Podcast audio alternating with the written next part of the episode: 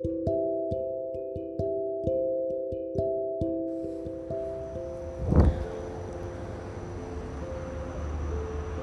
んばんは、えー、ヘベンズタッチのノートを聞いてくださってありがとうございます。ふさこです、えー、ちょうど昨日、えーと、久しぶりに助産院のねあの院長から電話がかかってきて生まれたから来てって言われてで久しぶりに仕事で助産院に行ってあなんかこうやって今ねノートでこう音の日記みたいなことを始めたのでそうこういうところにこうアウトプットしていきたいなって思ったので話しています。そうなので今日は助産院について話します。で私、えーと、一番最初はクリニック産婦人科のクリニックでスタッフとして働いてたんですよね。でそれはあのいとこの旦那さんが開業してであの人が足りなかったからあの夜勤をやる要員として働いてたんですけどもうなんか単なる素人がひたすらこう出産現場を見るみたいな経験をさせてもらってそうでクリニックのお産もすごいんですけどそうその後なんか自然な流れで助産院のお産に関わるようになってで助産院の場合はあの直接お産に立っちゃったりはしないです。あのそれはねそのサポートの助産師さんがいるので助産師さんだけでやるんですけど私はなので生まれてあの産後のねすぐのところで、まあ、あの陣痛が来て筋肉痛になったりとかあ陣痛にこう耐える時にこうギュッて体にどうしても力が入るのでそれで筋肉痛が残ってたりとかあとはその妊娠中からの状態でこう赤ちゃんがねお腹に大きい大きいお腹でいろんなお仕事してたりとかね日頃からいろんな動きする中であのかかっていた体のストレスのところを産後にも解放してとかあとは妊娠中にも何か体のトラブルがあってでそれをこう施術呼ばれたら施術しに行くみたいなことをやっていてでなんかやっぱりその何かしらその患者さんというかこう妊婦さんや産後のお母さんがしんどい時にこう行くからあんまり SNS というかこう外に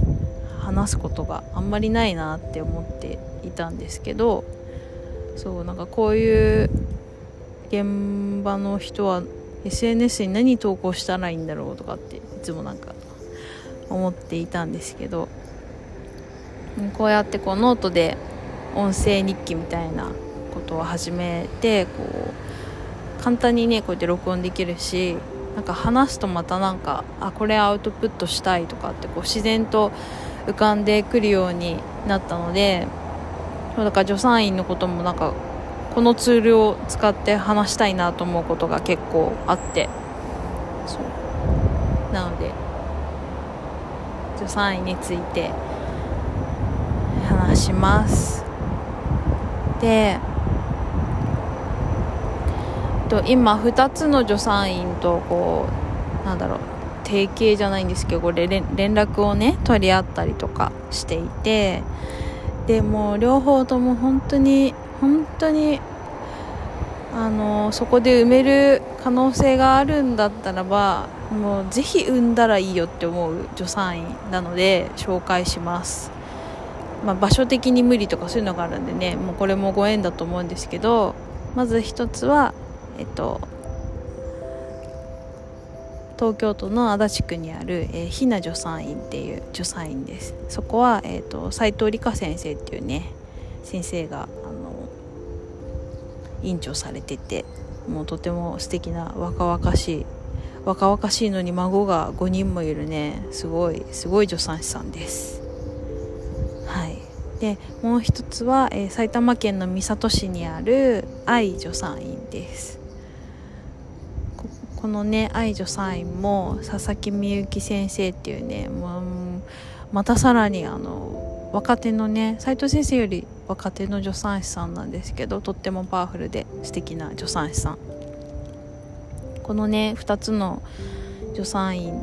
さんと、まあ、必要な時に連絡取りながらで呼ばれたらなるでなるだけ早く行くっていうことをやりながらこの何年だろう。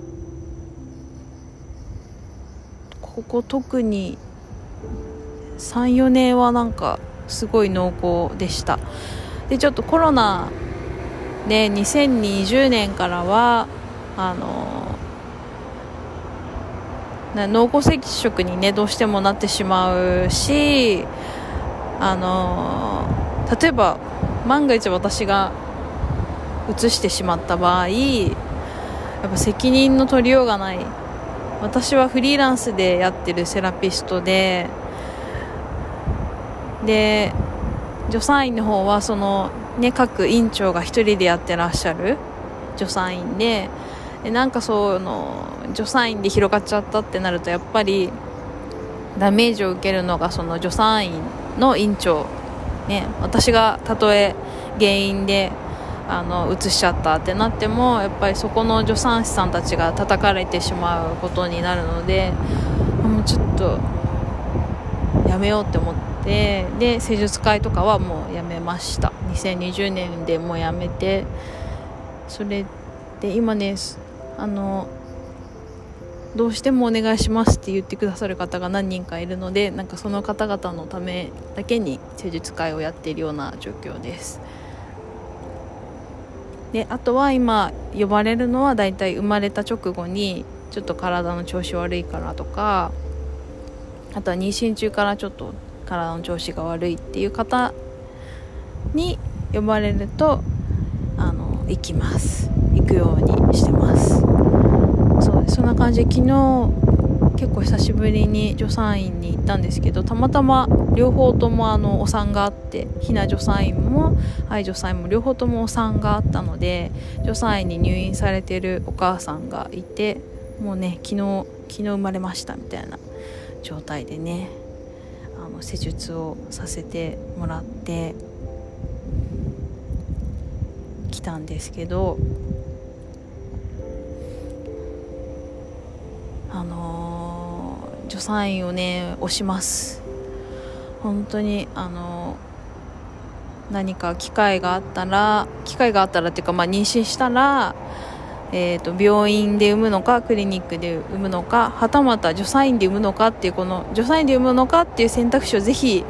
入れていただきたいです。で確かにハードルがちょっと高い助産院で産むのは。あのやっぱ検査に引っかかっちゃったりとかねすると助産院では産めないのでそう妊娠の後期のところであの糖尿病にね引っかかっちゃったりとかあとは GBS っていう感染症に引っかかっちゃったりとかっていうのがあるともう助産院では産めないで病院で産みましょうっていう風になる。あとは、えっと、助産院では、えーと、埋めないし自宅分娩もできないけどその病院に和室がある病院があってオープンシステムっていうんですけどその和室で助産院と限りなく近い状況ででその助産院の院長がそこの病院に一緒に行ってくれてで産むっていう。だ少しその病院の介入っていうのはあるんですけどそこの病院の看護師さんがちょっとチェックしに来たりとかはあるんですけど、まあ、そのオープンシステム病院で助産院のようなお産をする場合っていうのはそうですね何かあった時にもうすぐにあのオペ室が近くにあるので何かあった時にはもうすぐ帝王切開に切り替えるとかねそこの救急車呼んで助産院から病院連れてってのこのやっぱ時間のロスとかもすごくねそのリスクのある状態になった時は怖いから。オープンシステムで産む場合はそこの安心があります。何かあった時にはその病院の介入がもうすぐ隣にあるっていう。そう、まあ、そういう産み方になったりとかもあるしそうですね。あとはまあ本当にそのハードル助産院のハードルが難しい場合は、まあ、病院で見ましょうというふうにはなるんですけどにしてもねあのあのすごくいいと思います。一度その助産院で産むということをになんだろうな自分が一歩踏み出したか踏み出してないかでもやっぱりねちょっと考え方変わるんじゃないかなって思いますね。それぐらい一つなんだろうな。意識が変わる行為の一個なのかもしれないですね。助産院で産むっていうことを選ぶっていうのは。うん。でもしその条件をクリアできたら助産院で産んだりとかあとは自宅でも産める。助産院と自宅分娩はほとんどね変わらない。健康なお母さんはもうそのお産に必要な機械意識をあの自宅に持っていけばあのお家でそのまま産めます。だからね、うん、すごくね自宅分娩がいいっていうあの何人も産んでるお母さんで自宅がいいっていうお母さんもいますしあのそれこそ本当自宅分娩が好きってよくおっしゃってますね。佐々木先生とかはよくおっしゃってますね。自宅分娩好きって。うん。でなんか助産院とかその自宅分娩で産むと本当に自然もういつものまんまお産に行くっていう感じでなんだろうなちょっとね病院のようなこうスケジュールがしっかりしているわけではなくてもっともっとあのネイチャー本能的にあの過ごすので、うん、だから